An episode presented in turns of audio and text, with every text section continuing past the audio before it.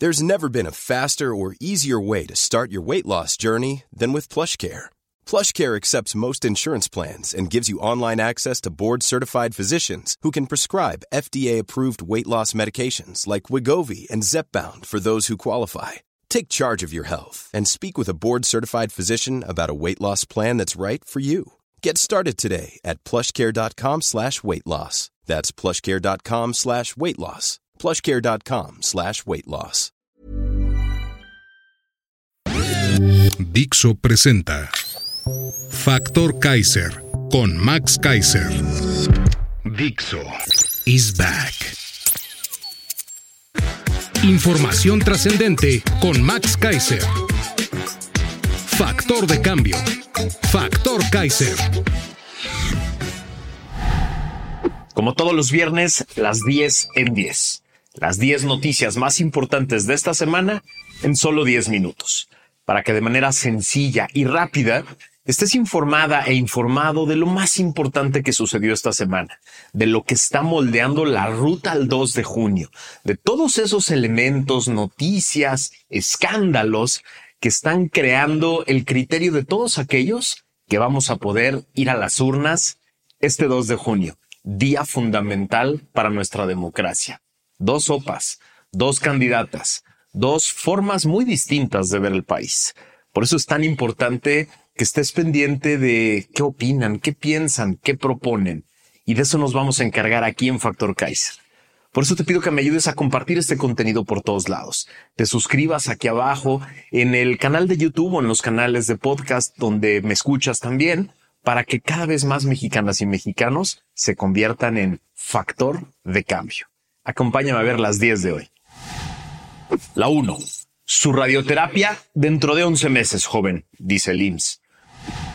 Factor Kaiser no vamos a dejar pasar una sola noticia grave sobre la tragedia en la que el obradorato convirtió al sistema de salud pública. Mientras gastan 400 mil millones de pesos por encima de lo presupuestado en aquel tren militar del sureste o queman más de un billón de pesos de transferencias presupuestales a Pemex para mantenerlo flotando, el sistema de salud pública en México se cae a pedazos. Una nueva prueba de esto es la nota que surge esta semana del periódico Reforma. A pesar de tener una mortalidad de 330 personas con cáncer al día, la programación de las radioterapias en el IMSS tiene una lista de espera de 11 meses. Así lo reconoce el propio instituto. La situación es revelada por el Seguro Social en el, diagnóstico Programa Nacional de Adquisiciones de Aceleradores Lineales 2024, en el que advierte la obsolescencia de sus equipos, principalmente en la zona centro, occidente y norte del país. El estudio, incluido en enero en la cartera de inversión de Hacienda, alerta que la situación se refleja en el déficit de atención de los servicios. No es una nota de un crítico o de una organización de las que odia López. El dato surge del propio IMSS. Dos sopas este 2 de junio. Seguir tirando miles de millones de pesos en obras inútiles o regresar el dinero al sistema de salud pública para salvar la vida de miles de mexicanas y mexicanos. Tú decides. La 2. 70 pesos de ISR con salario mínimo anterior, 495 pesos con el de hoy. Durante los primeros dos años de este sexenio, diversas organizaciones empresariales empujaron con vehemencia y mucha convicción un gran acuerdo con el gobierno y los trabajadores para mejorar los salarios. No fue nada sencillo sacar este gran acuerdo, requirió de muchas discusiones acaloradas y mesas de trabajo. Finalmente, las tres partes de esta negociación se pusieron de acuerdo en un aumento histórico en el referente legal llamado salario mínimo.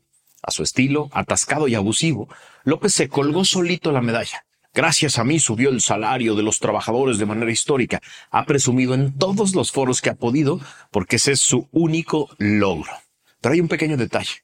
Gracias a una nota del Reforma de esta semana, nos enteramos que, más que beneficiar a los trabajadores, el aumento del 20% en el salario mínimo engordará la recaudación de impuestos para el Servicio de Administración Tributaria, el SAT, en 2024 pues ahora este ingreso pagará más impuestos. En esto coinciden los fiscalistas. Antes, al inicio de la actual administración, aclaran, por efecto de un subsidio a los minisalarios, estos llegaban no solo a quedar virtualmente exentos, sino hasta a significar un ingreso poco superior al mínimo. El salario mínimo para 2024 es de 7.467 pesos al mes y a este le corresponde un impuesto del ISR de 495 pesos también al mes. En 2023 el mínimo era de 6.223 pesos mensuales y solo se pagaban 70 pesos de ISR, debido a que recibían un subsidio al empleo o crédito al salario. En síntesis, López presume el salario extra de los trabajadores como logro propio, exige aplausos y reconocimiento, mientras Hacienda les muerde el 40% de aumento real, que va a acabar en gastos de campaña para promocionar a su candidata. No le pierda este miserable. La 3. Se duplica Huachicol en sexenio de López. Otro gran fracaso. El primer gran escándalo del sexenio de López fue en 2019, la explosión de un ducto de Pemex en el municipio de Tlahuelilpan, en el que murieron 93 personas que estaban sacando huachicol para venderlo. A su estilo, López rehuyó a toda responsabilidad, acusó administraciones anteriores, hizo todo tipo de promesas y aseguró que resolverían el problema en muy poco tiempo. Esta semana, gracias a una nota del periódico El Universal, nos enteramos de que este es otro rotundo fracaso de su sexenio. Cifras en poder del Universal arrojan que este ilícito ha crecido 117% en lo que va del sexenio respecto al mismo periodo anterior de la administración de Enrique Peña Nieto. Los datos entregados por Petróleos Mexicanos a través de transparencia muestran que de diciembre del 2018, cuando inició este gobierno, a octubre de 2023, es decir, cifras más recientes, se han registrado 62 mil tomas clandestinas a ductos donde se traslada la gasolina, diésel y gas licuado. En contraste, en el mismo periodo, del lapso de la administración de Peña Nieto, Pemex reportó 28 mil perforaciones ilegales, es decir, un crecimiento de 117%. El doble, pues. Fracaso tras fracaso. Mentira tras mentira. La 4. Campaña de López del 2006 financiada por el narco, dice la DEA. La nota bomba del año, y quizá una de las más escandalosas de todo el sexenio, surge del prestigiado medio ProPublica, y de la pluma de Tim Golden, periodista ganador del premio Pulitzer, el más alto honor del periodismo mundial. Según el artículo del 31 de enero de esta semana, años antes de que López fuera elegido presidente en México en 2018, agentes antidroga de los Estados Unidos descubrieron lo que consideraron pruebas sólidas de que importantes narcotraficantes habían entregado alrededor de 2 millones de dólares a operadores políticos que trabajaban en su primera campaña presidencial según documentos oficiales, gubernamentales revisados por ProPublica y más de una docena de entrevistas con oficiales estadounidenses y mexicanos, el dinero fue entregado a los asesores de campaña en 2006 a cambio de la promesa de que una futura administración de López facilitaría las operaciones criminales de esos narcotraficantes. Durante la investigación, agentes de la DEA desarrollaron lo que consideraron una fuente de información extraordinaria tras detener al antiguo operador de campaña, por cargos de narcotráfico en 2010 para evitar la prisión federal. El operador relató en detalle la historia de las donaciones de los traficantes, las cuales dijo ayudó a entregar. También grabó secretamente conversaciones con Nicolás Mollinedo, sí, el chofer, asesor de López, que según el operador había participado en la trama. Cito una parte brutal de la nota. Desde que asumió su mandato en diciembre del 2018, López Obrador ha encabezado un notable repliegue de la lucha contra la droga. Su política, que ha resumido en su lema de campaña, abrazos no balazos, se ha concentrado en programas sociales para atacar las raíces de la criminalidad en vez de enfrentar a los criminales. Pero mientras las fuerzas policiales y militares en general han evitado enfrentamientos con los grupos más grandes de narcotraficantes, esas mafias han extendido su influencia a través de México. Según algunos cálculos, las pandillas criminales dominan más de una cuarta parte del territorio nacional, operan abiertamente, imponen su voluntad sobre los gobiernos locales y frecuentemente fuerzan a las autoridades estatales y federales a mantener su distancia. La violencia ha rondado niveles históricos, mientras las tramas de extorsión y otros negocios criminales de las bandas del narcotráfico se han metastatizado en cada etapa de la economía. Cierro esta brutal cita. Hay muy poco que agregar, salvo que esto apenas empieza. Agárrense. La 5. Nico, de chofer a recaudador a terrateniente. Una de las piezas centrales de la nota de Tim Golden en ProPublica es el famoso Nico, Nicolás Mollinedo, el chofer de López, que ahora es dueño de un gran parque cerca del tren militar.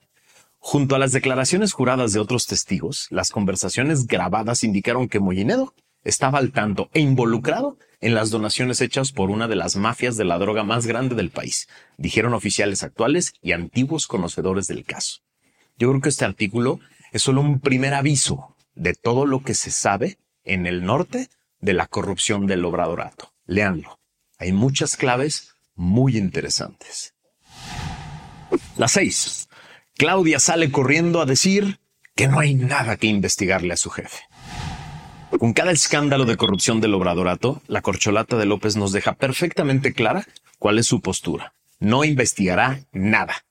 En uno de esos naturales videos en su coche, con más filtros que una cámara para ver un eclipse, y su sonrisa congelada dijo que todo era falso y era una guerra sucia. Muy original, nunca habíamos escuchado esa frase del obradorato. Así, un escándalo tras otro, de su jefe, de sus hijos, de sus cercanos, ofrece impunidad. Claudia ofrece impunidad total. En cambio, Xochitl Gálvez exigió claridad, pruebas, investigaciones serias, porque dijo, esto no solo afecta al clan de los López, sino la imagen de todo México. Dos sopas, impunidad ciega versus justicia y reparación. Tú decides. La 7. La Suprema Corte de Justicia le da tiro mortal a la ley Bartlett. Vaya semana para el obradorato. Mientras patinaban diciendo que la DEA no es creíble y que no se pueden creer acusaciones de testigos protegidos porque no se sabe qué intereses pueden tener. Sí, imagínense eso. La Suprema Corte les dio otro regalito. Gracias a una nota del portal Animal Político nos enteramos de que la segunda sala de la Suprema Corte de Justicia de la Nación confirmó un amparo con efectos generales que tira la reforma a la ley de la industria eléctrica, sí, la famosa ley Bartlett, publicada en el Diario Oficial de la Federación el 9 de marzo del 2021, misma que da una ventaja competitiva a la CFE sobre empresas privadas, que rompía por completo la reforma anterior. Con su voto de calidad como presidente de la sala, el ministro Alberto Pérez Dayán rompió el empate que se había originado luego de los dos votos a favor, uno del propio Pérez Dayán y otro de Luis María Aguilar, y dos en contra, adivinen de quién, de la ministra pirata Yasmín Esquivel y de la seño Batres. El ministro Javier Lainez Potisek se declaró impedido para conocer el asunto. Los ministros acordaron que siete de los artículos de la reforma violan las reglas sobre generación y mercado eléctrico mayorista. La seño Batres hizo un berrinche en sus redes, mostrando una vez más su absoluto desconocimiento del sistema jurídico mexicano. Pero mientras, nosotros, tú y yo, los ciudadanos, tenemos corte. La 8. La nueva comisionada desaparece desaparecidos y corre a 100 personas. En el colmo de las traiciones a la causa de los desaparecidos y gracias a una nota del portal Animal Político nos enteramos de que hasta el 31 de enero, de acuerdo con el recuento que los mismos ex empleados han hecho, más de 100 personas servidoras públicas de la Comisión Nacional de Búsqueda de Personas Desaparecidas han sido despedidas, presionadas para renunciar o rechazada la posibilidad de renovar sus contratos. Entre ellas se encuentran 45 personas de la Dirección General de Búsqueda, hoy a cargo de un señor Carlos Alberto Reyes, que se encargaban de diferentes tareas relacionadas con la búsqueda, búsqueda de poblaciones desaparecidas en contextos específicos como la guerra sucia, migrantes, asuntos internacionales, búsqueda generalizada e individualizada y análisis de contexto. Desaparecer a los que contaban desaparecidos para poder desaparecer desaparecidos, tal como lo ordenó López. La 9. Prestigiado sindicato petrolero se declara claudista. Gracias a una nota del periódico Reforma de hoy nos enteramos de que el muy honorable y muy priista sindicato de petroleros, dirigido por décadas por el muy honorable y muy priista Romero de Champs, ahora va con Claudia. Obvio, el sindicato ama al obradorato, que ha transferido un billón de pesos de tu dinero, del presupuesto, a Pemex para mantener con vida a ese paquidermo enfermo que quema dinero sin control. Ya es hora de imaginar algo distinto para Pemex. Seguir quemando dinero a lo estúpido solo le hace sentido a quienes creen que el presupuesto es su cartera particular. La 10. La consentida de López, San Juana Martínez, dice que puede tirar a Claudia. Gracias a una nota del portal Latinus de esta semana, nos enteramos de que la consentida de López andaba generando otro cateterismo de rutina en Palacio. Me piden pruebas, yo los tengo grabados a todos, escribió este lunes amenazadora San Juana Martínez, exdirectora de Notimex, quien a principios de enero acusó que funcionarios de la Secretaría del Trabajo le pidieron 30 millones de pesos para la campaña de Claudia. Esto a cambio de que las autoridades entregaran la cantidad que pedían los trabajadores para su liquidación en la agencia oficial de noticias. Sí, extorsionar trabajadores, lo que le encanta a Claudia. La exdirectora difundió en sus redes sociales un audio en el que afirma se escucha al vocero Chuchito Ramírez hablar sobre un plan para negociar con los trabajadores. Si publicara las pruebas que piden, se puede caer su candidata, escribió otra vez amenazadora en, su publicación en una cuenta de Facebook. Martínez también acusó al vocero de pagar un grupo de periodistas afines al obradorato para atacarla a ella. Se dedican a promover campañas de desprestigio con dinero del gobierno, añadió. No sé a ustedes, pero a mí me fascina verlos destruirse entre ellos con su propia corrupción. ¿A estas personas les darías otros seis años en el poder? Yo la neta no.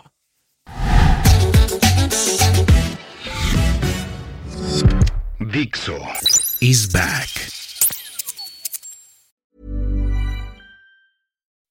When you make decisions for your company, you look for the no-brainers. If you have a lot of mailing to do, stamps.com is the ultimate no-brainer. Use the stamps.com mobile app to mail everything you need to keep your business running with up to 89% off USPS and UPS. Make the same no-brainer decision as over 1 million other businesses with stamps.com. Use code program for a special offer. That's stamps.com, code program.